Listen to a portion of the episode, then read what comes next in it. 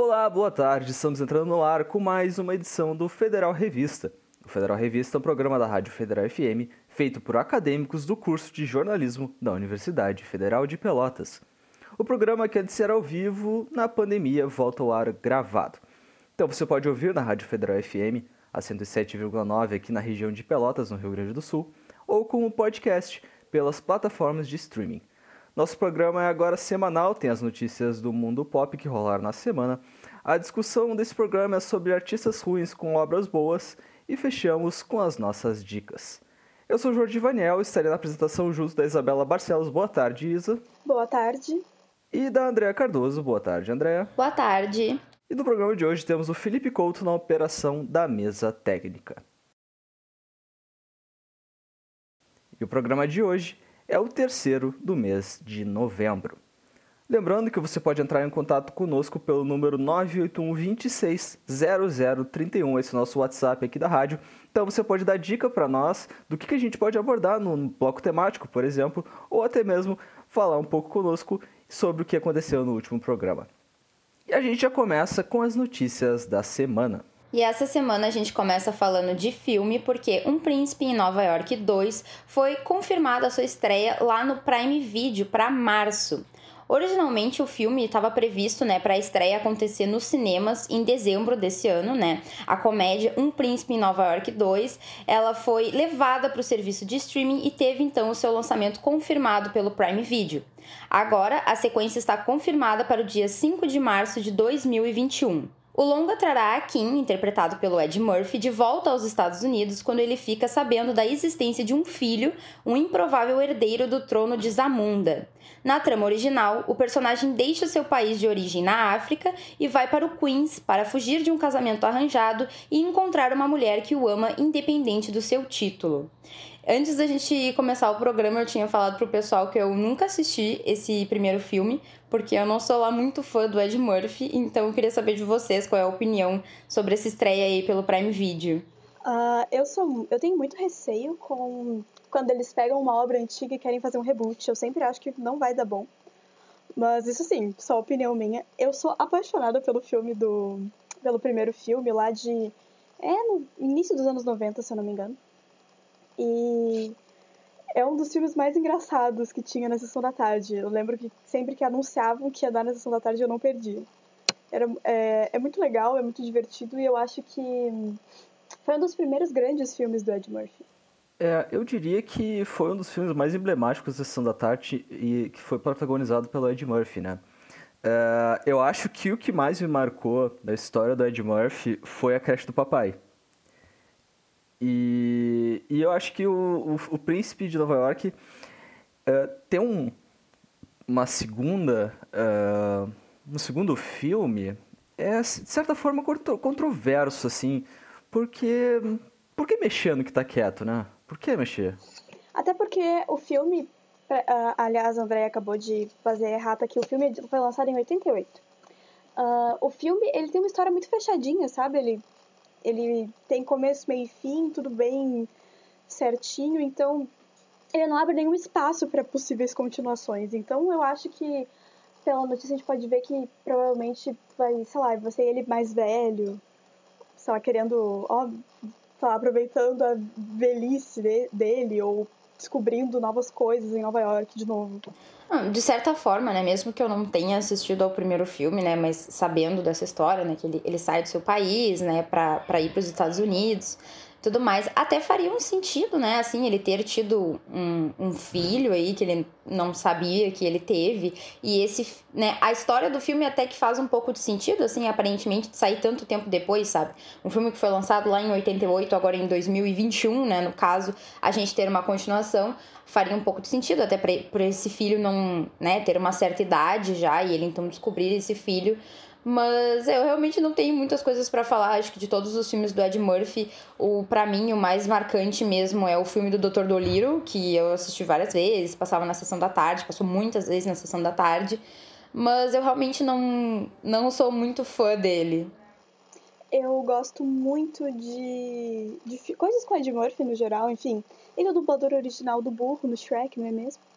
Um dos grandes papéis dele. Mas fazia muito tempo que eu não via ele em nada. A última vez que eu lembro de ver coisas do Ed Murphy foi naquele filme da As Mil Palavras. Que o filme era tão ruim, tão ruim, que ganhou vários prêmios no Framboesa de Ouro. Que é o Oscar ao contrário, pra quem não sabe. É, ele chegou a fazer até filme de ação, Ed Murphy. Diria que um, um ator meio versátil, assim, né? E, claro, o maior papel da vida dele foi o burro do Shrek. O último filme, inclusive aqui eu até tava dando uma olhadinha, o último filme dele saiu em 2019 e se chama Meu Nome é Dolemite, que eu também não assisti. Bom, e agora vamos seguir o giro de notícias falando de novela. Isso mesmo. Amor de Mãe, segunda temporada, vai estrear no próximo dia 8 de março. A Rede Globo já tem um calendário com próximas datas para o retorno das produções que ficaram paralisadas por causa da pandemia.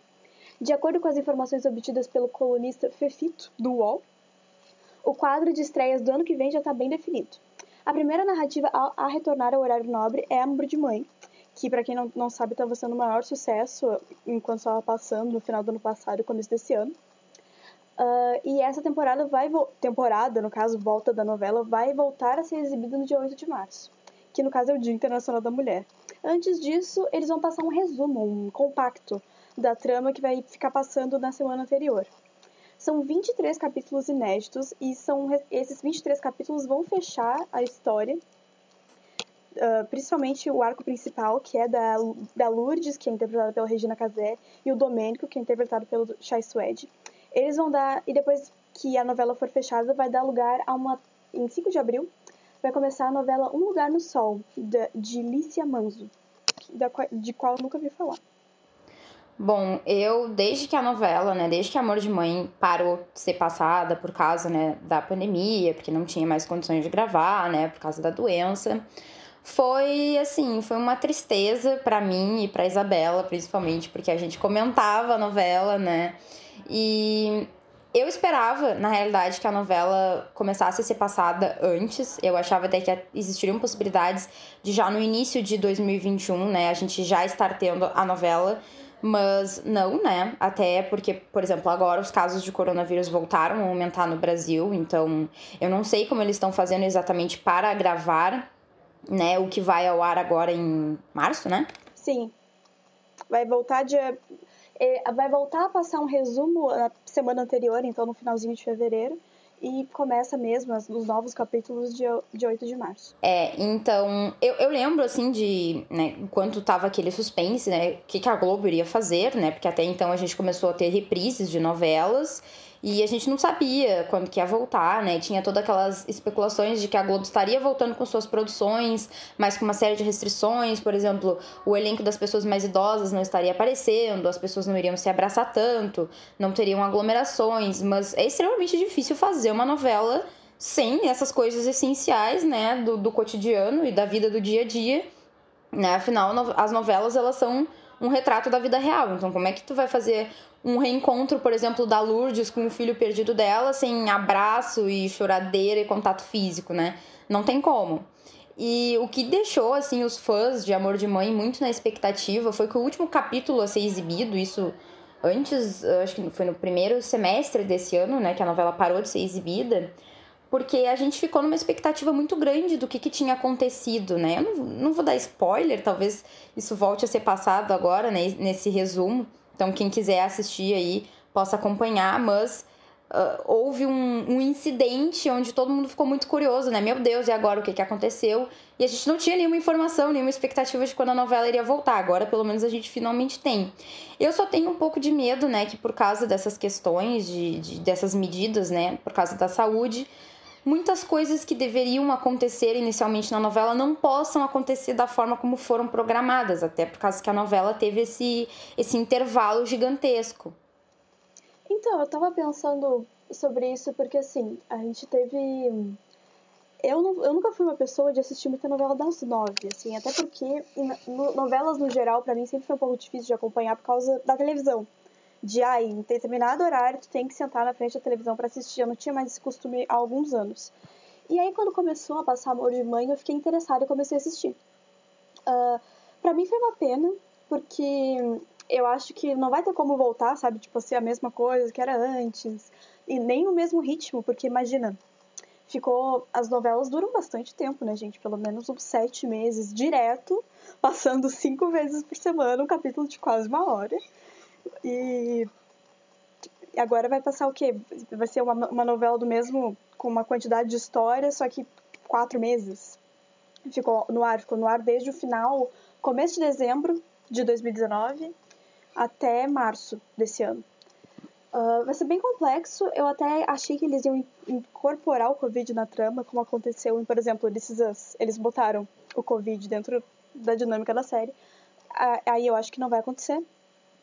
Mas fica aí a minha dúvida de também como é que vai ficar depois, sabe? Talvez se a gente vai conseguir entender, ou se as tramas não vão ficar muito corridas, sabe? Não, se não, não vão conseguir desenvolver os personagens da maneira que seria mais legal. Provavelmente a melhor forma de ver essa novela de novo, se tu por acaso nunca tiver visto e tiver interessado, é, sei lá, assinar o Globoplay e conseguir assistir tudo do começo. E passamos da televisão para a internet. Teocracia em Vertigem é o novo especial de Natal do Porta dos Fundos e ele ganhou um trailer provocador. Titulado Teocracia em Vertigem, é uma clara referência ao longa Democracia em Vertigem de Petra Costa. A produção será lançada no dia 10 de dezembro, numa quinta-feira, no canal do YouTube do grupo Porta dos Fundos. Uh, muitas são as frases que marcaram como a humanidade interpreta a religião através do tempo, mas agora chegou a hora de entender o lado verdadeiro da história. Essa é a sinopse do projeto. E a prévia ela veio cheia de piadinhas com o cenário político recente, mas sobre uma trama bíblica e, como sempre, muito, muito polêmico, como é a praxe do Porta dos Fundos. Uh, eu e as meninas, a gente assistiu o trailer. A gente, na verdade, não é muito de assistir trailer, até onde eu sei. Uh, mas esse aqui a gente deu uma, deu uma assistida para poder falar. Eu queria saber de vocês o que, que vocês acharam desse trailer aí. Eu achei bem engraçado, na realidade. Eu, né, eu acho que é bom a gente ressaltar que o Porta dos Fundos, né, acho que se não me engano foi ano passado, teve aquela grande polêmica com o especial de Natal deles, que foi ao ar pela Netflix.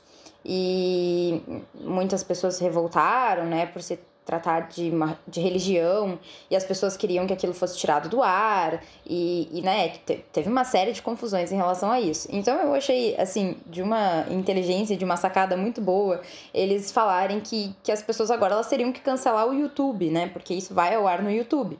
Muitas pessoas desassinaram a Netflix, né, no ano passado devido a essas polêmicas, o que é uma coisa absurda no meu ponto de vista, e, e agora o que, que as pessoas vão fazer? Elas vão, sei lá, tentar tirar o YouTube do ar? Uh, ah, para quem não sabe, no final do ano passado, o estúdio do Porta dos Fundos sofreu um atentado. Uh, a polícia do Rio de Janeiro ficou muito tempo investigando, porque era uma coisa meio aleatória. Enfim, descobriram que foi por causa de cunho religioso aquele ataque. Uh, eles jogaram um coquetel molotov na porta, do, na porta da sede do, do Porta dos Fundos. Uh, e foi uma grande polêmica, na verdade. Foi bem assim. Já tinha passado o Natal, foi na semaninha entre Natal e Ano Novo. Uh, eu acho. Assim, ao mesmo tempo que eu acho interessante e uma sacada boa para eles, de tipo, ah, agora a gente vai botar direto no YouTube e tal, e as pessoas provavelmente vão ficar irritadas de novo, e aí vão dar mais visualização. E para quem não conhece o YouTube, se tu visualizar muitas vezes o vídeo, tu só vai dar mais dinheiro pro criador. Mas eu acho que, de uma maneira ou de outra, já tá ficando uma coisa meio datada do Porto dos Fundos, sabe? Tipo, todo final de ano vai chegar e eles vão fazer alguma, alguma paródia de cunho religioso. E não que não seja, não possa ser divertido, engraçado, mas tá ficando já meio repetitivo. Acho que já é o terceiro ano que eles fazem alguma coisa do tipo. Mas aí eu vou te dizer que assim, ó, se é o terceiro ano que os caras estão fazendo isso, é porque tá dando certo. E ano passado, mesmo que tenham tido todas essas polêmicas, inclusive né, esse atentado, uh, sempre tem aquela, aquela fala, né, que na internet não importa se as pessoas estão falando bem ou se elas estão falando mal do teu conteúdo. Se elas estiverem falando e se elas estiverem engajando com aquilo que tu está produzindo, tu vai estar tá ganhando dinheiro. Então, eu acho que talvez eles estejam criando ali, né, uma zona de conforto, né, de certa forma, porque eles sabem que funcionam, eles sabem que eles vão ganhar dinheiro, né, sejam com as pessoas falando bem, sejam com as, as pessoas falando mal. Então, eu realmente não sou o tipo de pessoa que consome esse conteúdo, então eu não tenho uma, uma opinião muito concreta sobre isso. Eu não assisti o especial de Natal do ano passado. Talvez dessa vez eu assista, porque eu achei o trailer engraçado, vi ali alguns atores que, que eu gosto. Mas vamos ficar aí, né, na expectativa. É, eu gostaria de falar que em 2017, o Porta dos Fundos, para quem não conhece o Porta dos Fundos, eles fazem sketches de 5, 10 minutos na internet, é, lançados no YouTube de graça. E o negócio deles era dividido em cinco sócios estava avaliado em 2017 em 60 milhões de reais. É muito dinheiro, gente. É, mas, uh, mas vamos cancelar eles na internet, com certeza vai dar certo, galera. Aí, quem que aconteceu? A Viacom, a americana, é, uma empresa americana de audiovisual, é, eles é, são donos dos canais MTV e Nickelodeon, só pra vocês terem uma ideia. Eles compraram 51% do negócio. Eles são agora majoritários, né? E outros sócios minoritários venderam sua parte ali para fechar esses 51%. Então esse negócio aqui, ele vale muito dinheiro. Só esses 49% que os cinco sócios aqui eles, eles ganham. Entre eles está o Porchat, o Duvier e tal. É, são, são humoristas famosos aí, atores famosos que tem esse negócio aqui que vale só 60 milhões de reais na última vez que foi liberado o que o valor deles de mercado. Bom, e no fim do primeiro bloco, geralmente a gente fala sobre coisas novas que aconteceram no mundo da música. Só que nessa semana a gente aqui teve algumas notícias mais importantes para falar, mas a gente não pode deixar de comentar que no dia 20 a cantora Miley Cyrus lançou uma canção junto com a Dua Lipa. Essa canção se chama Prisoner e você vai ouvir agora se você estiver ouvindo na Rádio Federal FM. Caso você esteja ouvindo nos agregadores de podcast, esse aqui é o nosso protocolo. A gente não pode colocar músicas com direitos autorais para não levar processo. Voltamos agora com o programa Federal Revista da Universidade Federal de Pelotas pela 107.9 ou pelos seus agregadores de podcast. Você acabou de ouvir a música nova da Miley Cyrus e do Alipa com Prisoner. Eu cheguei a ouvir essa música uh, e eu até que gostei dela. E eu queria salientar o quanto, não sei se o pessoal ouviu aqui, Quanto você que está ouvindo aí em casa, caso queira falar conosco, 981 dá a sua opinião. Uh, quanto a voz da Miley Cyrus mudou, né? Sim. Ela tá com uma voz rouca, ela tá com uma voz grave, assim, não é a Miley que a gente conhecia antes. Eu não sei que, que deu. Verdade não é, porque ela já tá, né? Então já, já rolou muita água aí e a voz dela mudou bastante. E eu acho que eu, eu senti até um, um pouquinho de, de autotune na voz da, da Dua Lipa ali para corrigir, porque a voz da Dua é um pouquinho mais, mais agudinha. Então, para corrigir as duas, eles tiveram que dar uma baixada. Isso foi o que eu ouvi. Então, no caso da, da Miley Cyrus, eu acho que isso é uma mudança que já vem há alguns anos, né? Principalmente do, do hit dela, do Wrecking Ball, de 2013 até, enfim, Mother's Daughter, que é um álbum que ela lançou esse. Um álbum não, um EP, que ela lançou no final do ano passado. Mas eu acho que ela tá se aventurando cada vez mais em coisas diferentes e tá cada, cada vez mais roqueira, não é mesmo? Porque se, tu tiver uma banda de rock e a Miley Cyrus fizer um cover de uma música tua, provavelmente vai ficar melhor do que a tua própria música, porque ela sempre faz umas performances muito boas, muito animadas, muito uh, divertidas e acaba que quebra um, um, ritmo, um ritmo não, quebra uma postura de seriedade que alguns caras, principalmente cantores de indie rock, têm no palco. Então, eu gostei muito dessa música e também porque, né, a Dua Lipa explodiu esse ano, né, gente? Não tem uma pessoa que não tenha ouvido uma música da Dua Lipa. Se você escuta aqui de 107,9, você provavelmente ouviu a, Miley Cyrus cantando Lilac Wine versão de Jeff Buckley, a versão de uma música do Jeff Buckley que abre o álbum Grace. E você tá, geralmente já ouviu aqui se você escuta 107,9. Bom, sem mais delongas, nós vamos ao nosso bloco temático, que é onde toda semana a gente traz um tema para abordar aqui no programa. O bloco de hoje, caso você não entendeu lá no primeiro bloco, é sobre artistas que têm atitudes ruins demais, mas que as obras deles são muito boas. E o bloco que a gente carinhosamente apelidou de nossos malvados favoritos.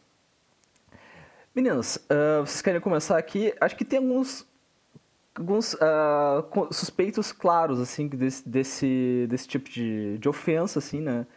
E a gente trouxe alguns para mostrar para vocês. Uh, bom, queria começar explicando para o pessoal que é, quando a gente resolveu escolher, esse bloco, a gente tá falando de pessoas que têm uma. Como posso dizer? São pessoas que não são legais, basicamente. Pessoas que não, não têm atitudes legais, pessoas que pisam na bola com frequência e que sempre sai alguma notícia de alguma coisa péssima que elas fizeram. E que pessoas pela qual a gente não tem simpatia nenhuma, a gente não iria sair para tomar um chazinho, um cafezinho juntos, mas a gente gosta das obras dessas pessoas. Então, essa é a linha básica que a gente escolheu e vocês vão reparar que a maioria dessas pessoas são homens, né? Mas aí paciência. Dessas pessoas que a gente gosta da obra, mas que têm atitudes que não são legais, eu né, não poderia deixar de citar um dos meus cantores favoritos, que é o Morrissey, que ele é ex-vocalista da banda The Smiths, que é com certeza a minha banda favorita. E eu já sabia que o Morrissey tinha muitas muitas atitudes polêmicas e desagradáveis no meu ponto de vista, mas eu não paro muito para saber o que, que ele faz, porque eu não. Não sei, eu acho que se eu ficasse muito tempo lendo sobre as besteiras que ele fala e as besteiras que ele faz, eu não ia mesmo conseguir continuar escutando a música do The Smiths, que é uma banda que eu gosto muito. Então, foi muito engraçado porque eu parei para pesquisar, né, sobre algumas coisas, e eu achei um artigo na revista Rolling Stones sobre as 23 maiores polêmicas de Morrissey. Então, poxa, ele tem as 23 maiores, então é porque tem muitas outras. Então, assim, eu, eu posso citar algumas coisas aqui, por exemplo, que ele fez. Uh, ele é um cara, assim, extremamente nacionalista, daquele tipo de, de pessoa que acha que a cultura britânica é superior, e a gente sabe o quanto isso pode ser danoso para as outras pessoas dos outros países. Então, ele é extremamente nacionalista, ele comemorou o Brexit, que foi a saída né, do Reino Unido da União Europeia, e ele disse que isso iria ajudar a manter a identidade da cultura britânica. Além de outras coisas, por exemplo, teve uma declaração dele lá em 2010, onde ele disse que os chineses eram uma subespécie porque o Morrissey, ele. Agora eu não tenho certeza, mas eu acho que ele é vegano. E ele tem essa questão muito forte com, com carne, né? Então ele odeia cheiro de carne, ele odeia pessoas que comam carne. Inclusive tem uma música do, do The Smiths que o nome é Meat is Murder, então carne é assassinato. E ele reclamou, né? Ele criticou a falta de regulamentação do governo chinês contra a crueldade que os animais sofrem na China. Né? Um exemplo, por exemplo, é que na China todos os cosméticos eles são obrigatoriamente testados em animais. Então, devido né, a essa, essa violência sofrida pelos animais na China, ele soltou essa frase dizendo que, né, que, que os chineses eram uma subespécie. Então, isso é um absurdo de um, de um cantor do tamanho dele, né? Falar uma coisa dessa publicamente. Sem falar em coisas, por exemplo, ele defendeu o Harvey Weinstein e o Kevin Spacey, que foram acusados de, de, de abuso, de assédio sexual, né? Pelo amor de Deus, tem assim, ele definiu que essa perseguição contra, contra esses dois seria como uma caça, uma caça às bruxas e que se tudo isso, no caso, se o assédio que essas vítimas sofreram tivessem dado a elas uma ótima carreira, isso já estaria bom. Então, assim, é, é incrível como uma pessoa pode ser sem noção ao ponto de declarar essas coisas. Eu acho que o Morrison é engraçado, ele parece um. Parece que pegaram uma lista de preconceitos e botaram em modo aleatório, sabe? Ele só vai soltando o modo aleatório dos preconceitos. Tipo, tem alguém aqui que eu posso ofender porque eu quero ofender. Exatamente. Te teve uma outra fala dele que eu queria comentar aqui rapidamente. Que isso foi já faz tempo, em 1984, numa entrevista, ele disse que ele odiava reggae, porque ele disse que a música seria racista, porque o gênero musical faria uma glorificação da supremacia negra.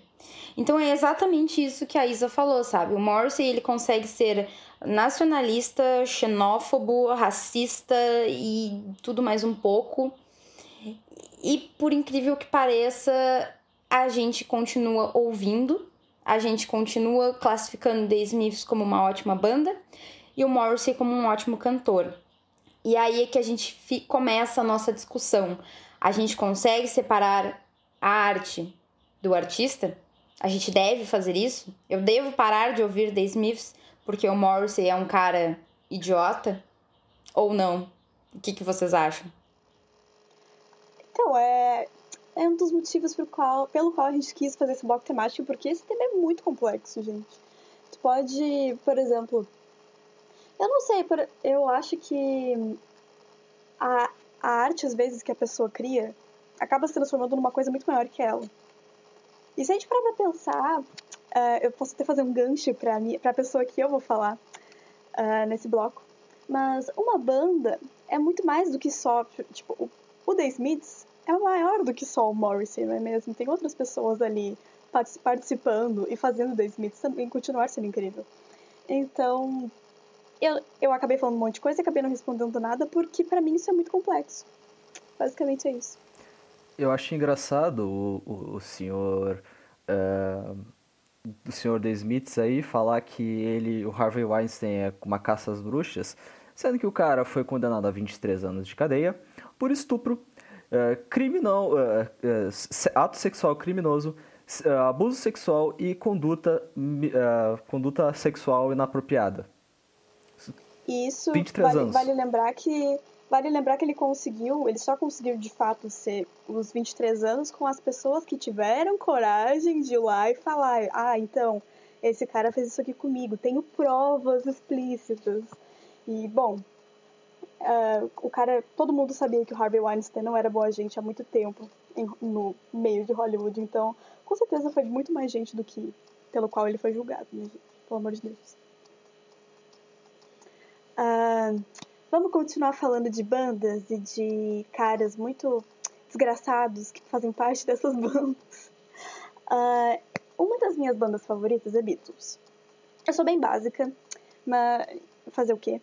Mas eu gosto muito de Beatles, eu tenho um pôster gigante de Beatles em cima da minha cama. Eu ouvi todos os álbuns, vi trocentos documentários, vi eu, eu, inclusive, vi um documentário de três horas que é sobre o meu Beatle favorito, que é o George Harrison. E tem coisas do, tem nesse documentário muito bom, tem o Martin Scorsese falando bem do, do George Harrison. Então, assim, muito apaixonada pelos Beatles, gosto muito, gosto de quase todas as coisas que eles fizeram. Só que eu tenho um grande problema com o principal. O principal não, mas assim, com um expoente fundamental, um alicerce dos Beatles, chamado John Lennon. Olha só. Não gosto de John Lennon. Uh, por gostar tanto de Beatles e por pesquisar sobre a história dos Beatles e, sabe, ir atrás de coisas antigas e reportagens que revistas antigas fizeram e tudo mais. Gente, John Lennon batia na mulher, não é mesmo? Olha só. John Lennon batia na mulher, John Lennon batia no filho. John Lennon era a pessoa problemática, assim, que escrevia músicas e músicas sobre ser um cara extremamente ciumento, mas que, enfim, as letras dele são problemáticas, inclusive, porque ele tem uma carreira solo até que considerável. E ele, dentro da banda, ele não era, ele tava longe de ser uma pessoa legal, sabe, com, com os outros amigos dele, dos, dos Beatles, então é bem problemático. Eu acho, assim, pelo menos bem problemático, porque a gente pensa no, John Lennon cantando Imagine, sabe? Ah, imaginem todas as pessoas vivendo, vivendo suas vidas em paz. Assim, ele não era essa pessoa. Não mesmo. Ele era essa pessoa cheia de ideais, pelo menos a, a imagem que eu tenho construída dele. Uh, como essa pessoa cheia de ideais, mas que, sabe, agia de uma maneira completamente equivocada. E, assim, completamente. Assim, não, quero falar tóxica, mas ele era uma, não era uma pessoa legal, sabe? Não era uma pessoa. Uh, os trabalhos mais legais da Yoko Ono são, por, sabe, depois que ela terminou com, com John Lennon. E eu acho incrível como as pessoas consideram que a Yoko foi o grande fim do, dos Beatles. E ai, não, porque a Yoko que fez o John se separar da banda. Sendo que na verdade ele já tava de saco cheio de tudo há muito tempo, não é mesmo? Mas isso aí acho que é coisa de quem é fã chato que nem eu. Mas a Yoko não separou os Beatles. É isso. E John Lennon é insuportável, era insuportável até acabar sendo morto, né, coitado. Eu acho bizarro falar do, do John Lennon, até porque ele é, ele é o considerado o Beatle favorito de muita gente, mas como a gente sabe por unanimidade aqui na Federal Revista, que o melhor Beatle é o George Harrison. De longe. Até o Martin Scorsese concorda com isso. Apesar do Martin Scorsese não gostar de Vingadores, a gente pode considerar que ele tem um certo bom gosto porque ele adora o George Harrison. Bem, e eu falo falar assim de um cara que. Como eu posso dizer? A Isa adora odiar.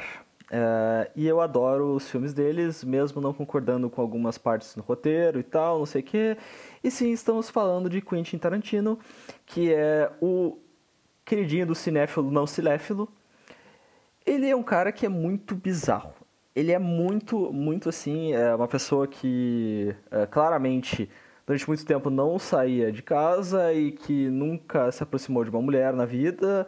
E... Uma pessoa que claramente tem problema com mulheres, não é mesmo? Exatamente. Tal qual John Lennon e tal qual, tal qual Morrissey. O Quentin ele já se envolveu em 500 mil polêmicas, principalmente uh, pelos filmes dele. Uh, tem uma, uma história da, dele mandar uma Truman uh, andar num carro que na verdade não estava. dirigir um carro que ele não estava apto a, a, a, ser dirigido e a coitada foi o carro eh, quebrou e não e ela teve que parar no hospital com colar cervical, enfim, com não sei o que quebrado. E ele é aquele tipo de diretor, tipo Hitchcock, que ator é gado. Ator para ele é gado e ele vai fazer de tudo para que tu trabalhe até demais e vai te deixar numa situação uh, super complicada e vai te deixar com sequelas depois do filme e tu vai só querer sair daquele lugar, sabe? Muitos dos filmes do Tarantino são premiados. Tem aqui aquela famosa frase dirigido, escrito e dirigido por Quentin Tarantino, aí virou, virou meme e tal, dele fazer uma sanguinolência toda nos filmes. Mas eh, os filmes são de qualidade, mas na verdade, o cara que está por trás de tudo isso é muito, muito bizarro. Eu acho que, assim, o, o, Tarantino é um dos diretores que, logo quando a gente começa a se interessar por cinema, são filmes que tu acaba tendo um contato ali direto, sabe? Tipo, algum amigo teu vai chegar e vai falar: Nossa, tu já viu um filme do Quentin Tarantino? E aí tu vai acabar assistindo algum filme dele. Eu tô aí para dizer que um dos meus filmes favoritos é dirigido pelo Tarantino. Mas eu acho que quando a gente fala de, de separar obra do artista, a gente tem que ter uma consciência, né? Por exemplo, o meu filme favorito é Django, foi dirigido pelo Tarantino, mas eu tenho consciência que o Tarantino não é uma boa pessoa, assim como o Morrison não é uma boa pessoa, né? E, isso é muito complicado, sabe? Essa, essa questão, esse relacionamento do diretor com os atores, né? Dele considerar os atores como um gado. Porque, gente, pelo amor de Deus, ser ator é uma profissão, assim como qualquer outra. Imagina que a, gente vai, sei lá, trabalhar na rádio e aí alguém vai tratar. O Felipe, por exemplo, trataria a gente uh, dessa forma e a gente saísse do programa completamente traumatizado, indo pro hospital ou alguma coisa do tipo. Né? Existem direitos trabalhistas onde as pessoas não podem ser tratadas dessa forma no trabalho, né? E ser ator é uma profissão maravilhosa, mas como qualquer outra, onde as pessoas precisam ter seus direitos e seus deveres. Então é um absurdo pensar que, que, um, que um diretor vai ter esse tipo de, de atitude, né? E traumatizar os atores que estão participando da sua obra. Eu acho muito legal quando o elenco ele desenvolve, né? Inclusive uma amizade entre o próprio elenco e com o diretor, né? E, por exemplo, podem fazer, sei lá, reuniões futuras, tá? Tantos anos do filme, alguma coisa do tipo, sabe? Esse tipo de relacionamento saudável é muito legal de se ver. E a gente não vê isso nos filmes do Tarantino. Eu acho que o Tarantino, ele representa, ele, querendo ou não, hoje em dia, ele representa uma uma parte do cinema que é muito branca, muito cheia de frufrus, porque não sei se vocês sabem, mas o Tarantino, desde o começo da carreira, ele falava que só ia fazer oito filmes. Uh, tipo, sabe, a arte dele só se estenderia até oito filmes e ponto. E, putz, todas essas polêmicas, todas essas coisas, sabe, é muito... Eu acho engraçado pensar que, por exemplo, ele tem realmente filmes que são incríveis, só que normalmente as coisas que são mais incríveis nos, nos filmes, pelo menos para mim, são os atores. Ele tem essa mão com o roteiro que é incrível, com, sabe, com escalar pessoas. Ele tem um dedo para conseguir escalar as melhores pessoas para as produções dele. Só que, infelizmente, ele é uma péssima pessoa, olha só. E ele também já foi ator, sabe? Ele já atuou em filmes que ele, que ele, ele não produziu, assim. Eu lembro daquele filme From Dusk Till Dawn, é, eu não me lembro a tradução do, do filme, mas ele é um filme que ele, que ele atua e é uma atuação, sabe? Mas, enfim, tem esse negócio, a, a Andrea falou uma coisa muito interessante, tem, tem produtores que, que se vinculam muito com atores, eu, eu penso assim no Scorsese com o De Niro e com o DiCaprio, que aí faz tipo um monte de filmes juntos, os caras se dão bem, conseguem fazer um. Agora, por que, que o Tarantino não trabalha com ninguém mais? Tipo, nunca tem uma sequência com outros atores? Porque ninguém gosta dele, cara. Porque ele é um porcaria, sabe? Ninguém gosta de trabalhar com ele. A Uma Turma teve que aturar ele duas vezes em Kill Bill e nunca mais. É, na realidade, ele até tem bastante filmes, por exemplo, com o Leonardo DiCaprio. Eu, particularmente, eu não sei se vocês já viram alguma, alguma coisa que o Leonardo DiCaprio tenha falado em relação ao Tarantino, mas eu acho que também aí tem uma diferença, né, quando a gente fala em atrizes, né, em mulheres em homens, né, tem essa questão também. E a gente, pô, existem incontáveis casos de diretores onde fizeram atrocidades com as suas atrizes, né, no set de filmagens, e eu não sei se isso é tão recorrente com atores homens, é, existir existe, né? Kevin Spacey tá aí pra provar que existe. Mas. É, realmente não é tão recorrente. É, o, o cara que acho que mais trabalhou com, com o DiCaprio talvez seja o Samuel. O DiCaprio. Com o Tarantino foi o Samuel Jackson, talvez. Talvez. Mas realmente, por exemplo, é, é difícil tu ver é, filmes do Tarantino baseados em mulheres. Qual que, que vem à cabeça é o, é o Kill Bill. O outro filme que, tipo, é, seria tipo Supergirl Power, só que não, é o Death Proof. Não sei se vocês já assistiram esse, A Prova de Morte. Que, cara, é um filmezinho bem mequetrefe, assim. Eu não consigo gostar dele, eu acho bem ruizinho. Mas era pra ser um filme Supergirl Power, mas não é. É, se a gente parar pra pensar, o Bill, ai, nossa, é uma história de vingança que tá lá uma Truman e ela vai, não sei o que. Gente, a Uma Truman tá o tempo inteiro com uma roupa super justinha, entendeu? E ainda tem, tipo, cenas muito explícitas, enfim, não quero dar spoilers do filme, vai que alguém nunca viu Kill Bill. Mas, assim, é, é um empoderamento até a página 2, né? Vamos combinar. Então, para falar sobre o meu próximo malvado favorito, eu gostaria de pedir para as meninas uh, pesquisar uma obra desse, desse mangaka, falando um pouquinho de, de Oriente agora, não de, de Ocidente, para sair um pouquinho. MF Ghost. Pesquisem aí, por favor. MF Ghost, mangá. Ler MF Ghost. Sim. Uh, nas imagens, uh, é difícil de achar alguma uh, Tá difícil de achar na primeira página aqui. Mas esse é um anime. Esse é um anime, não. É um mangá feito pelo Suichi Shigeno. Ele é um mangaka já famoso lá no, no, no Japão por fazer esses. Esses é, não são shonens, mas eles são talvez publicados mais para o público teen. E geralmente falando sobre a, esportes radicais e tal, sobre esportes geralmente.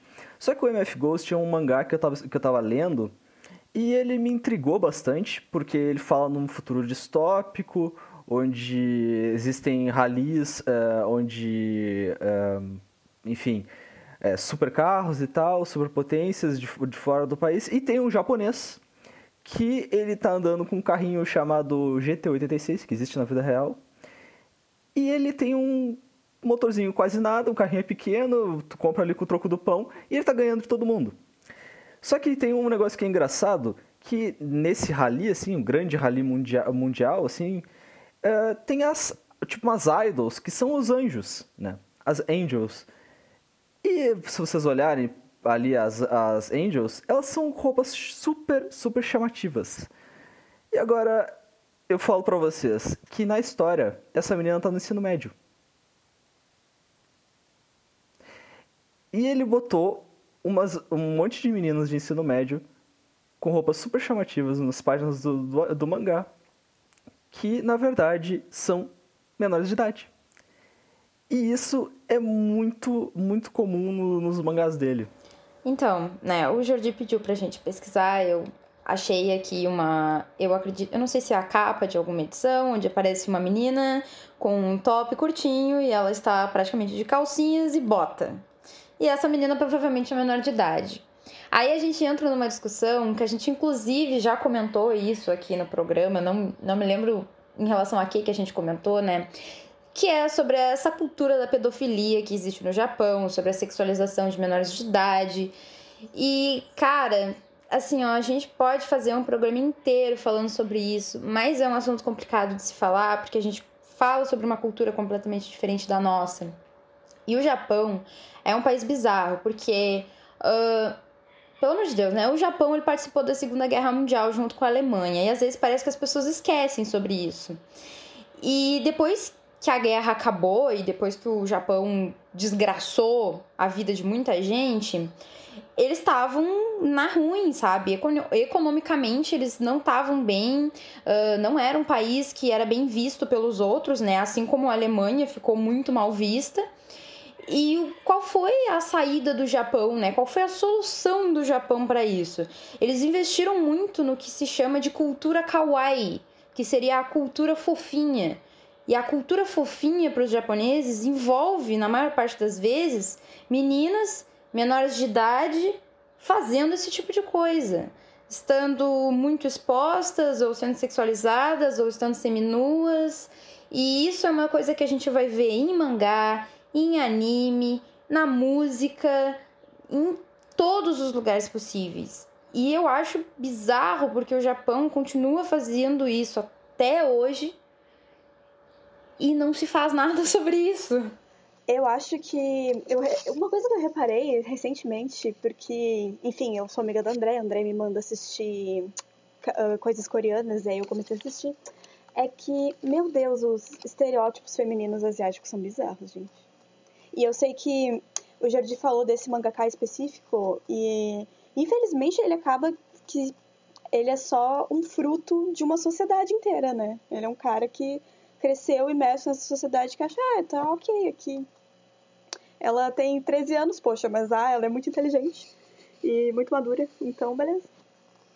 Bom, outra pessoa, assim, passado o meu surto aqui com, com o pessoal do Japão que, que costuma fazer esse tipo de coisa.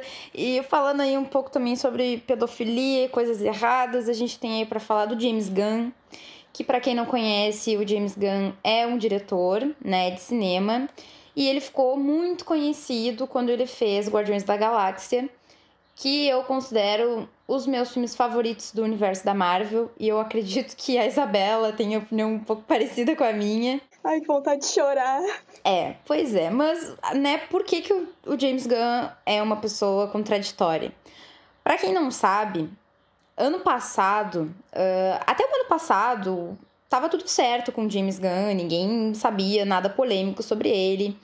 Só que aí as pessoas começaram a desenterrar certos tweets. Nossa, isso é, isso é uma coisa muito perigosa. Na realidade, é uma coisa que eu também tenho muito medo. Isso é uma coisa muito errada, na verdade, mas tudo bem. É.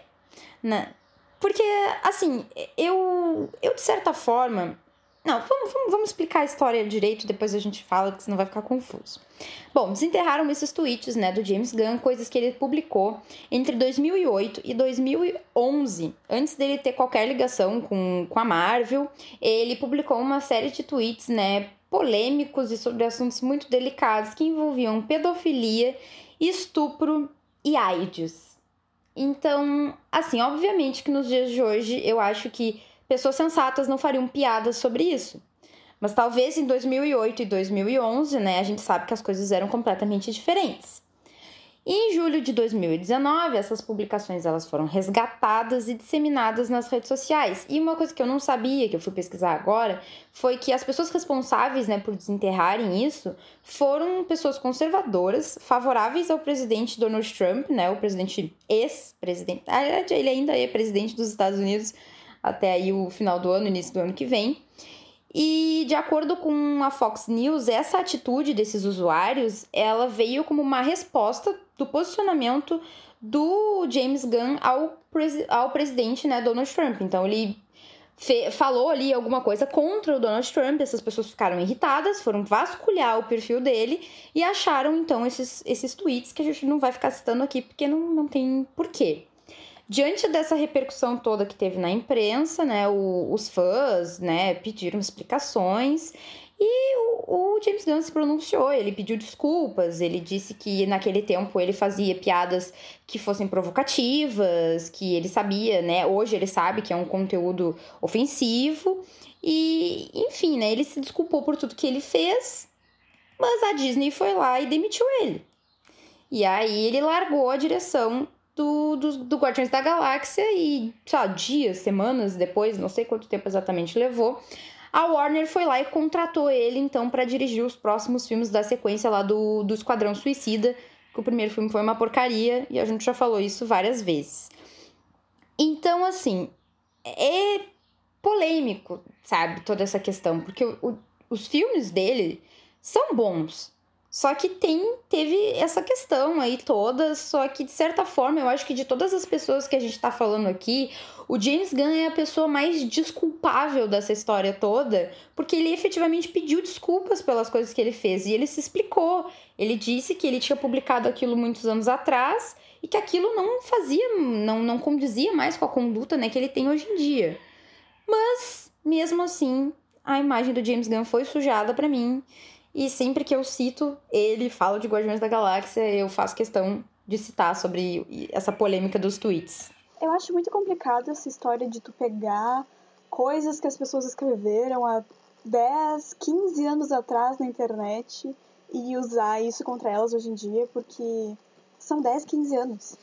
As pessoas mudam. Às vezes não mudam, mas muitas vezes mudam, né, gente? Então, se tu parar para pensar, imagina se alguém pega.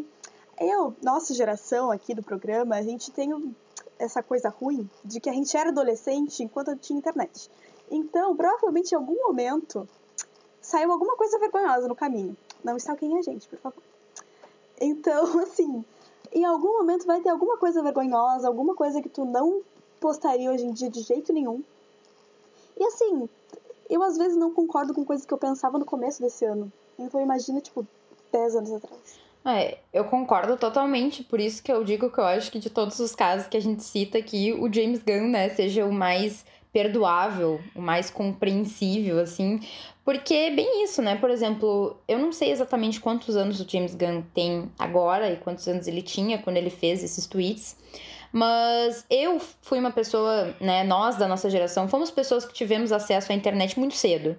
Então eu lembro que a minha primeira conta no Twitter foi criada, sei lá, aos meus 11 anos de idade, 12 anos de idade. E naquele tempo, hum, ainda bem que essa conta foi excluída e não existe mais para as pessoas do futuro, né? não ficarem tirando coisas, porque muito provavelmente eu devo ter soltado algum comentário que hoje eu olharia e diria: caramba, que coisa preconceituosa, que coisa errada, né? James Gunn tem 54 anos, gente. Novinho ele não é. Pois é, olha só. E uma curiosidade que eu descobri agora: ele, na, ele foi casado por oito anos com a atriz Jenna Fisher, que faz a Pam de The Office. Olha só, obrigada, Wikipedia. É complexo demais. Porque, assim, ao mesmo tempo, eu não, eu não quero dizer em momento nenhum que eu acho muito maravilhoso ficar fazendo piadas retardadas na internet. Ou ficar falando, ficar falando besteira, mas. Coisas complexas, olha só.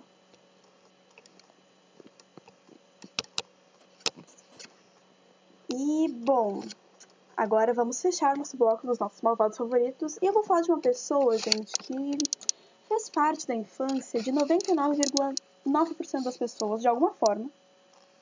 Uma pessoa que, assim, se tu não ama as coisas que essa pessoa fez, tu tem alguma noção do que, que é, ou tu detesta. E tu detesta porque tu conhece muito bem, porque eu tô falando de Harry Potter. E não só de Harry Potter, eu tô falando de J.K. Rowling. Joanne Kathleen Rowling, olha só. Uh, eu sou muito fã de Harry Potter.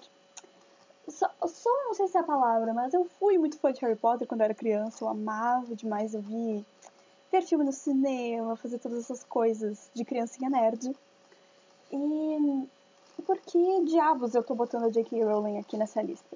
Bom, durante esse ano, alguns anos na internet, de fato, a J.K. Rowling tem tido um comportamento meio estranho na internet, para dizer o mínimo. Ela é o tipo de pessoa que é o tipo de autor, inclusive, que adora interagir com os fãs pelas redes sociais. E há alguns anos ela tinha um comportamento que eu acho péssimo, que ela pegava e soltava. Você sabia, vocês sabiam, gente, que personagem tal é na verdade isso, isso, isso? Você sabia que, sei lá, a Hermione e o personagem tal não ficavam juntos, no, não ficariam juntos para sempre depois que eles fizeram tal coisa no final? Você sabia que. Nananana? Enfim, ela ficava soltando esses pequenos detalhes, tipo, nada legais para tu ficar falando pra fãs, entendeu? Tipo, tu fica, sol, ficar soltando coisas, ai, parece que são coisas que ela inventou na hora, sabe? Tipo, Ah, eu vou inventar aqui que o Dobby, na verdade, ele tinha duas namoradas e depois ele teve um filho. E aí eles, ela soltava essas coisas, entende? Tipo, do nada, aleatoriamente na internet. E eu já achava isso muito bizarro há muito tempo. E o que aconteceu? Durante esse ano, a dona J.K. Rowling postou coisas transfóbicas. Olha só.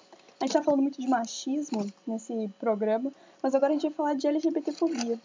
A J.K. Rowling fez alguns teve alguns posicionamentos dizendo que as mulheres tinham que ser mais respeitadas e que o basicamente ela pegou uma teoria do feminismo radical de que mulheres só as únicas mulheres de verdade são as mulheres que têm o sexo biológico feminino e ela começou a picotar ativistas trans na internet, dizer que na verdade ela que estava certa e que não ia tratar ninguém com o pronome que quisesse, não sei o quê. E eu sei que existem muitos fatores por trás dessa opinião dela. Eu não acho que ela. Uh, sei lá, que tipo, ela de fato seja a pior pessoa do mundo. Mas eu achei uma atitude tão babaca. Tão, assim, muito babaca, sabe? De ficar desrespeitando as pessoas, sabe, gratuitamente. A custo de quê? Eu acho que quando as pessoas, as pessoas perdem muita oportunidade de ficarem quietas na internet. Porque eu acho que, assim, é, é ok que a gente tenha determinadas opiniões e que a gente reconheça que elas são polêmicas e desagradáveis a algumas pessoas, porque eu acho que a gente não tá aqui para ser hipócrita e ficar imaginando uma utopia onde os seres humanos eles são 100% bons e eles não fazem nada de errado e eles não pensam nada de errado. E eles são 100% agradáveis o tempo todo. Exatamente. Só que a gente precisa ter uma consciência de que as coisas que a gente fala e as nossas ações, elas vão refletir nas outras pessoas e a gente pode ferir as pessoas com aquilo que a gente fala, o que a gente faz, principalmente com as coisas que a gente expõe na internet. E eu acho que a J.K. Rowling ela perdeu o filtro do que ela deve e ela não deve falar na internet. Até porque ela é. Não que pessoas que não são famosas não devam ter essa mesma atitude, mas ela, como uma pessoa famosa, como uma pessoa que tem uma obra que é respeitada por muitas pessoas, principalmente por jovens e crianças, não deveria estar falando sobre esse tipo de coisa na internet. Uma coisa que me marcou muito, e isso já faz bastante tempo que ela soltou isso, né? A Isabela, inclusive, estava falando que ela simplesmente abriu o Twitter dela e começava, sei lá, a inventar coisas adicionais sobre os personagens que nunca tinham ido para as páginas do livro. E uma que me marcou muito foi que ela tinha dito que o Dumbledore ele era homossexual, né? Que ele era gay, e depois de um tempo ela confirmou essa essa informação, mas eu não tenho certeza se isso foi explorado nos livros. A Isabela pode me falar melhor sobre isso? Uh, não. Posso dizer claramente que não. Uh, na verdade, gente, o que incomoda, na verdade, é que, por exemplo, tu sol... não é o fato do Dumbledore ser gay, né? Pelo amor de Deus. Mas, de fato, de tipo, dela ter essa mania, não era só nesse ponto, sabe? Ela jogava um monte de coisa sobre vários personagens aleatórios. Coisas que, tipo, não, não, não tinham nem pé nem cabeça.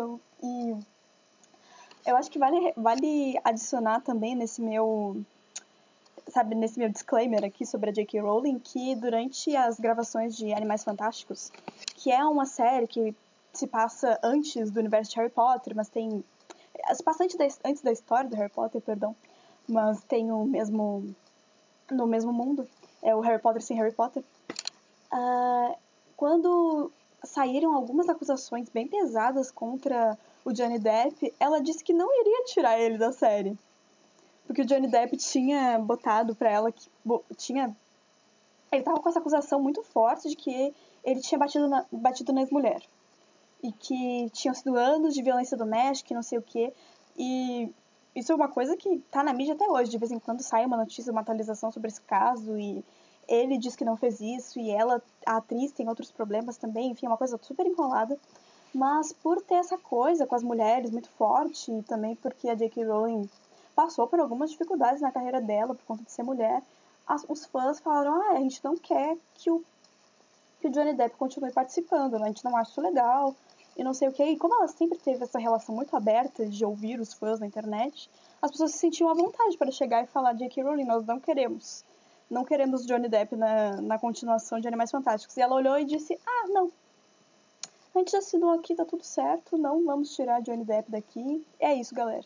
Coisa que não adiantou de nada, porque agora Johnny Depp foi tirado da franquia de Animais Fantásticos, né? O Warner tomou essa decisão e demitiu ele. Ele vai ser substituído, vão chamar outro ator para continuar, né, o papel dele.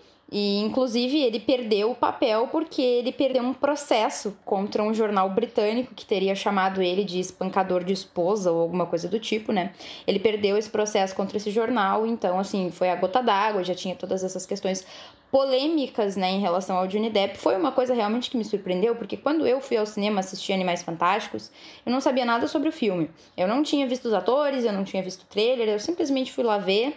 E de repente eu me deparo com Johnny Depp na tela e aí eu penso, nossa, que decisão estranha, né? Colocar o Johnny Depp num filme mais assim ju juvenil, sendo que o Johnny Depp já estava passando por todas essas questões de processos e de acusações, né, com, em relação com a mulher dele, que era uma coisa bem conturbada.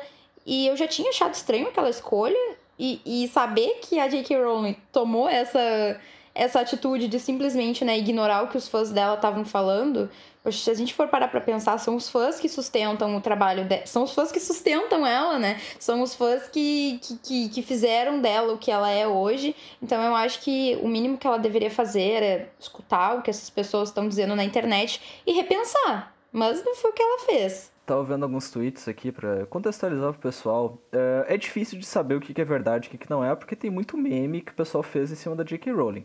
Mas aí eu dei uma checada aqui. Uh, a J.K. Rowling largou umas tempos que era uh, uma coisa para vocês que vocês devem estar interessados. Uma vez que o Harry e companhia saíram de Hogwarts, o Hagrid basicamente não tinha mais amigos e quando ele morreu, as pessoas demoraram um bom tempo para notar isso. Isso ela falou no Twitter. Aí um cara perguntou uma vez qual era o patronos do Hagrid e a J.K. Rowling falou: Hagrid não conseguia pronunciar patronos. É uma, uma, uma, uma spell, seria um feitiço muito difícil de fazer. Então, são algumas coisas aqui que, que eu não consigo, não, não consigo nem entender, assim, por que, que ela está fazendo isso. E é aquela coisa de, ah, uh, existiu algum personagem judeu em, em Hogwarts? Ela, ah, o fulano de tal lá da casa tal. E aí, tipo, não, ela tá praticamente botando, botando coisa depois, assim, sabe? Mas eu tenho um grande respeito pela J.K. Rowling, porque eu não sei se vocês sabe, sabem como foi que foi para ela fazer o Harry Potter ser uma, um negócio viável. Ela mandava o primeiro capítulo de Harry Potter para todas as, as editoras, eles, eles mandavam e os caras nem liam. Nem liam. Sim, ela foi rejeitada por nove editores, gente. Isso é muita coisa. Aí a editora que aceitou ela foi porque o cara deu o primeiro capítulo para a filha dele, a filha dele leu e ficava incomodando o pai, dizendo o que acontece com o menino, o que acontece com o menino, o que acontece com o menino. Aí pro pai parar, pra filha parar de incomodar ele, ele foi lá e fez o livro e o sucesso é sucesso, né? Eu acho que Harry Potter é muito maior do que ela, é muito maior do que a chatice dela, no caso. Uh, eu, Harry Potter tem um fenômeno engraçado, porque por causa dessa saga, muita gente começou a ler. Começou a, tipo, se interessar por leitura no geral. E assim, a gente, vamos falar a verdade, né, gente? Leitura sempre é uma coisa boa. Ai, mas fulano só lê filme, coisinha de adolescente. Ah, mas fulano só lê coisa de revista. Leitura é sempre ótima. É uma coisa que faz bem para a cabeça, é uma coisa que amplia teu vocabulário, é sempre ótimo. Então, assim, eu acho que a história de J.K. Rowling é muito, ela é muito, é muito maior que ela mesma. E, é uma pena, né, que uma pessoa com uma história de vida tão significativa, poxa, que passou por tanta coisa, que conseguiu se se reerguer, fazer essa história fantástica, acaba, entende, perdendo sempre a oportunidade de ficar calado. Eu acho que o que a gente pode concluir desse nosso bloco temático foi uma coisa que eu falei antes e que eu vou repetir, né? Mas é, é meio que uma conclusão que não é uma conclusão, porque a gente percebe que as pessoas, elas não são 100% ruins ou 100% boas. As pessoas, elas fazem coisas boas, as pessoas fazem coisas ruins, né? A gente falou de várias pessoas aí que têm obras maravilhosas, mas que têm personalidades nem tão boas assim, e a gente poderia falar de muitas outras pessoas que têm polêmicas, né, e várias coisas. A gente sabe que ser famoso também é um pouco complicado, porque a, a tua vida tá sempre ali em foco, as pessoas estão sempre escutando o que tu tá falando, o que tu tem para falar. Então, de certa forma, se eu repetir a pergunta que eu fiz no início do programa, né? No início não, ali depois quando eu comecei a falar, né? A gente consegue separar a obra do artista? Eu acho que a gente continua meio que sem resposta, porque depende. Depende demais. Bem, e como é de praxe do segundo bloco, a gente vai dar os parabéns para mais um artista dessa semana e tocar mais uma música deles. No caso, no primeiro bloco a gente já falou da Miley Cyrus, que está de aniversário agora segunda-feira, dia 23, mas quem está de aniversário fazendo 81 anos de idade é a Tina Turner. E a música que a gente escolheu para tocar dela é a clássica The Best. Tina Turner que foi talvez uma das primeiras uh, grandes artistas pop assim do mundo da música. Então, se você está ouvindo na 107,9, você vai escutar agora The Best. E voltamos agora com o programa Federal Revista da Universidade Federal de Pelotas pela 107,9 ou pelos seus agregadores de podcast. Se você está ouvindo no rádio, você acabou de ouvir a música da aniversariante dessa semana, Tina Turner, completando seus 81 anos de idade com a canção The Best. E como sempre, a gente termina o nosso programa com as dicas aqui do Revista. Bom, eu vou começar dando uma dica que na realidade não é bem uma dica, porque é um evento. E aí eu queria aproveitar para dizer que eu tenho muita saudade do nosso quadro aqui que a gente falava, né, sobre a agenda da semana, agenda cultural.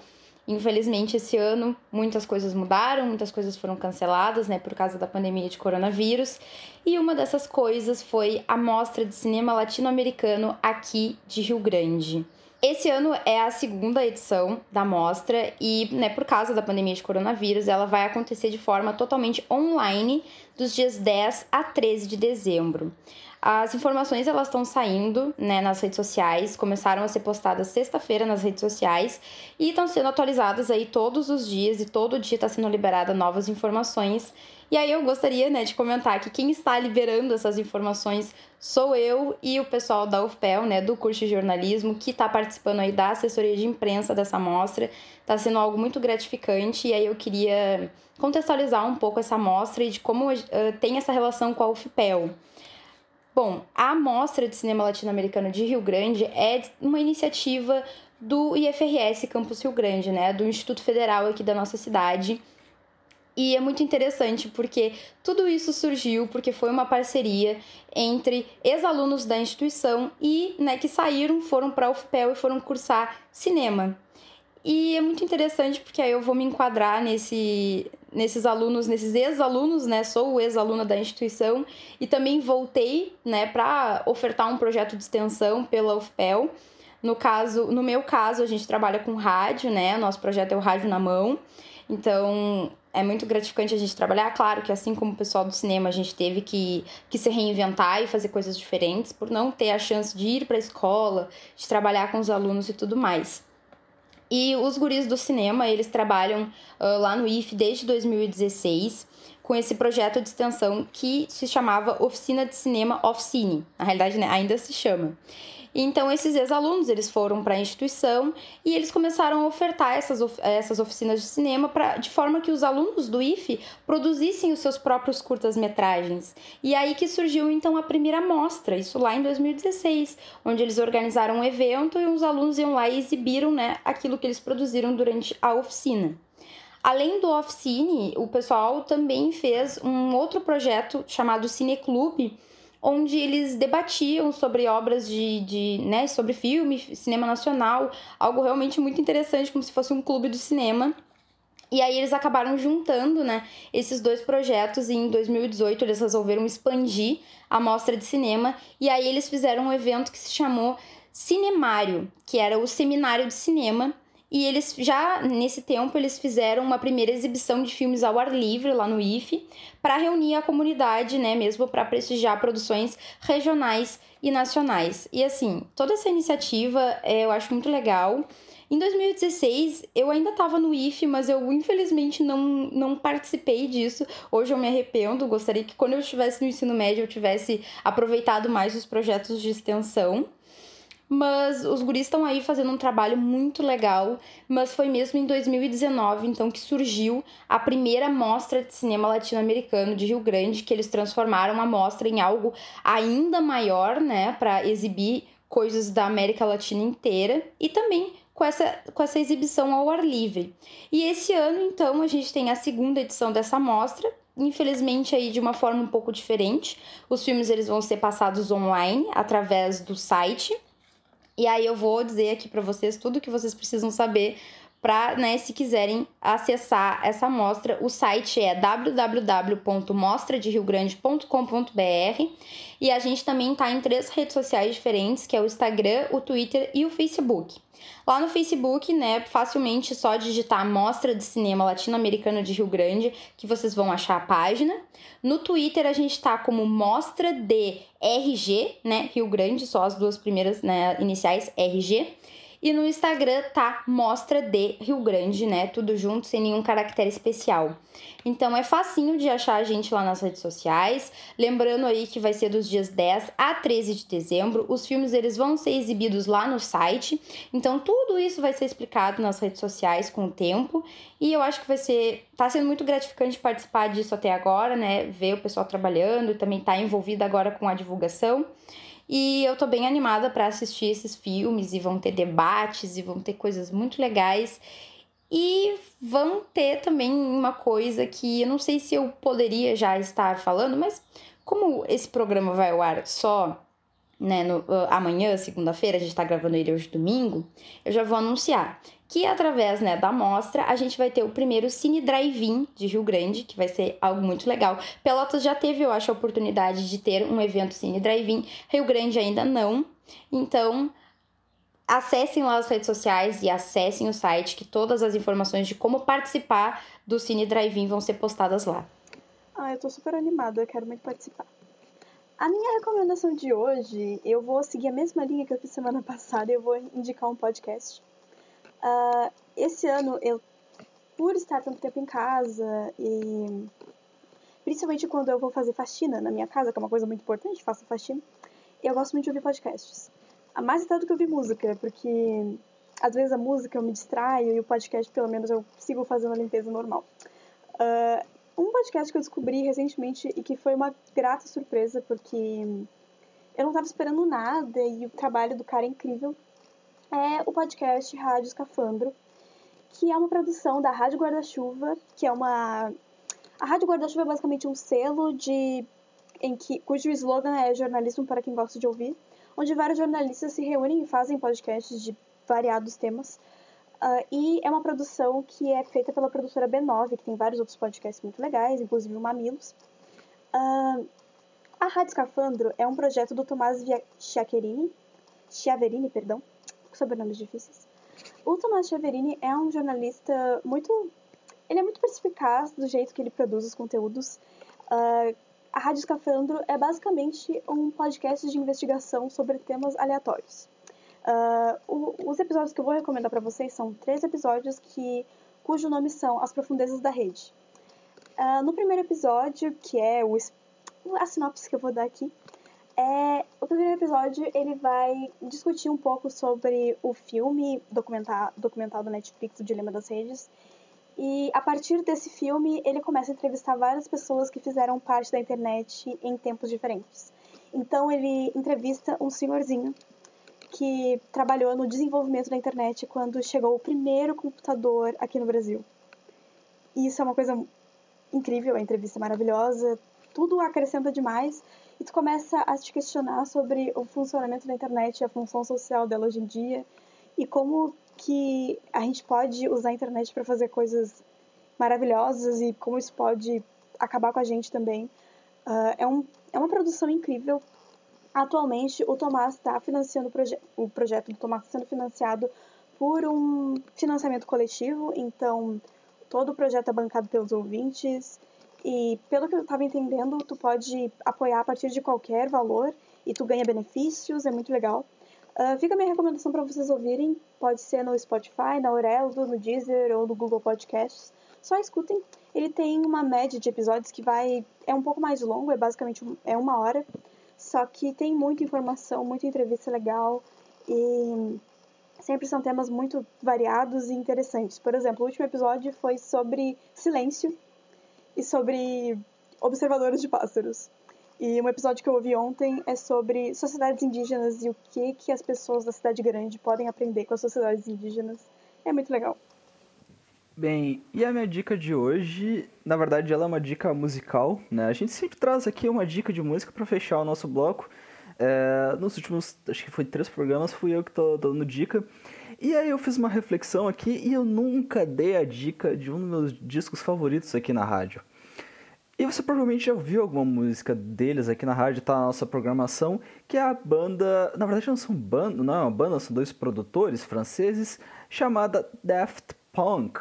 Eu aqui, é, quando eu tô colocando meu celular aqui para gravar, eu boto meus CDs embaixo, como um bom jovem adolescente que não tem tripé, e coloco o celular em cima de uma forma que ele fica apoiado. E aqui eu tenho três discos do Daft Punk, e o mais recente deles é, foi o Random Access Memories, que eu tenho uma história muito legal com ele. É um disco que fez parte da minha adolescência, assim. É, ele lançou em 2013. E em 2013 eu tive uma das melhores experiências da minha vida, que eu tive um intercâmbio para Inglaterra. E nesse intercâmbio da Inglaterra, a professora estava perguntando pra gente algumas coisas e tal, eu gostava de música, e eu disse que gostava de música bastante, e eu gostava escutando bastante Daft Punk. E ela disse pra mim, ah, você, tá, você escutou o novo álbum? Você ela, ela me perguntou, você comprou o novo álbum? E eu disse, não, mas eu pretendo comprar ele ainda. Né? Claro, naquela, naquele momento eu não pensei que eu iria ter o disco, eu só pensei, não, eu vou baixar ele legalmente. Aí eu vi o disco num carro na rua, assim, no, no banco do passageiro, ele tava, tava ali o CD. E eu disse, eita, o CD é bonito. E aí eu, eu disse pra mim mesmo que não, eu tinha que comprar aquele CD. A primeira loja de disco que eu achei, eu fui lá e catei o CD pra mim.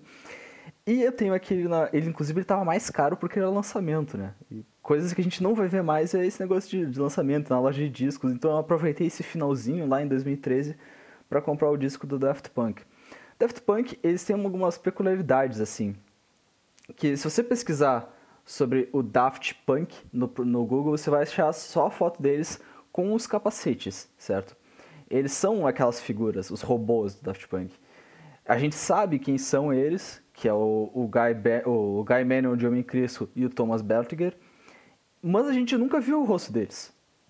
Porque, tipo, o, o que eles pensavam, já quando eram jovens, eles usavam essas máscaras e tal, porque eles queriam fazer um negócio diferente, mas aí quando eles viram que o, o, o a música deles estava começando a ficar famosa lá no, no álbum Homework, eles queriam, tipo, ir na padaria e não ser atrapalhados, sabe? Eles queriam ir num show de outra pessoa e não ser atrapalhados. Dificilmente vai ser cancelado na internet se as pessoas não sabem quem tu é, não é mesmo? Também, eles não, tipo, eles são pessoas muito reservadas devido a, a esse. a esse. A essa persona que eles criaram deles mesmos, né? E eles, tipo, eles, eh, eu vejo o Daft Punk como um, um tipo de pop diferente, assim, sabe? eles criaram um pop muito revolucionário. Isso me fez lembrar que eu acho que um dos meus primeiros contatos com Daft Punk foi lá em 2010, quando eles fizeram a trilha sonora do filme Tron, da Disney, que era um reboot, né, de um filme antigo. Eu assisti esse filme no cinema.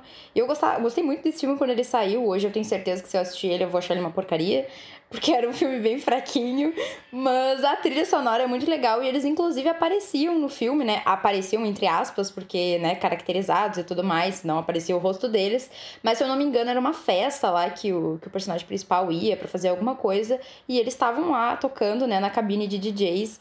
Então, essa memória me veio agora do Jordi dando a recomendação. Uh, eu achei muito engraçado que o Jordi falou em comprar o CD. Era 2013, né, Jordi? Eu adoro pensar que em 2013 não tinha, não tinha LP, mas hoje em dia tu pode comprar LP na internet tranquilamente, porque todos os artistas de hoje, hoje em dia resolveram que é muito legal lançar LP também. E aí tu pode ter um disco de vinil na tua casa com um álbum que lançou, sei lá, ano passado. Pois é, a qualidade não, não é a mesma dos LPs que tinham lá dos anos 70, 60, até mesmo dos anos 80 e 90, né? Porque ainda tinha disco de vinil nos anos 90, acredite se quiser.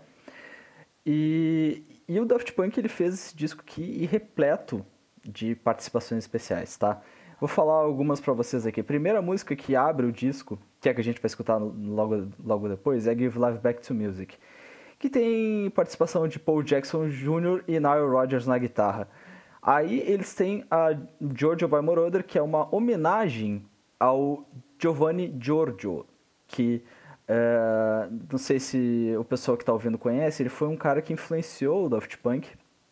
E a música George Boy Moroder é uma música que tem o relato dele, da vida dele, basicamente, no, na música. Né? E ele tá falando assim, ah, quando eu tinha 15, 16 anos, eu queria ser um músico, mas era muito difícil naquela época e tal.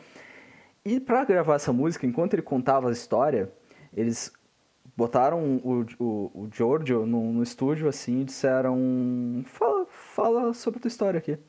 Aí o Giovanni disse: Não, eu, eu achei que vocês. A gente ia compor junto. Não, não.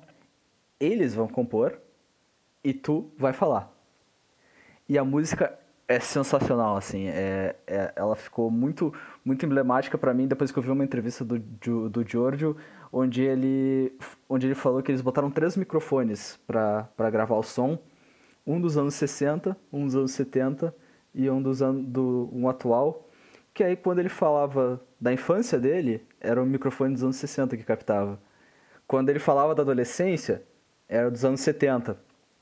E mais recentemente era o atual, né? O microfone mais mais ah, mas ninguém vai ouvir eles, não, mas eles lá vão entender, que é o, o, os produtores, eles são é, assim espetaculares, eles fazem fizeram coisas na música que eles foram muito influenciados por pela música eletrônica lá dos, dos anos 60, 70, que é quando o, o Giovanni estava tava nativa, né? Ele era um, um, músico lá na, das discotecas alemãs lá, e ele foi um dos primeiros caras a usar o sintetizador, né? Que é um, que é um teclado que produz outros, outros sons, assim, mais, uh, mais influentes que depois foram difundidos, assim, no, no rap, no hip hop, uh, no R&B, sabe?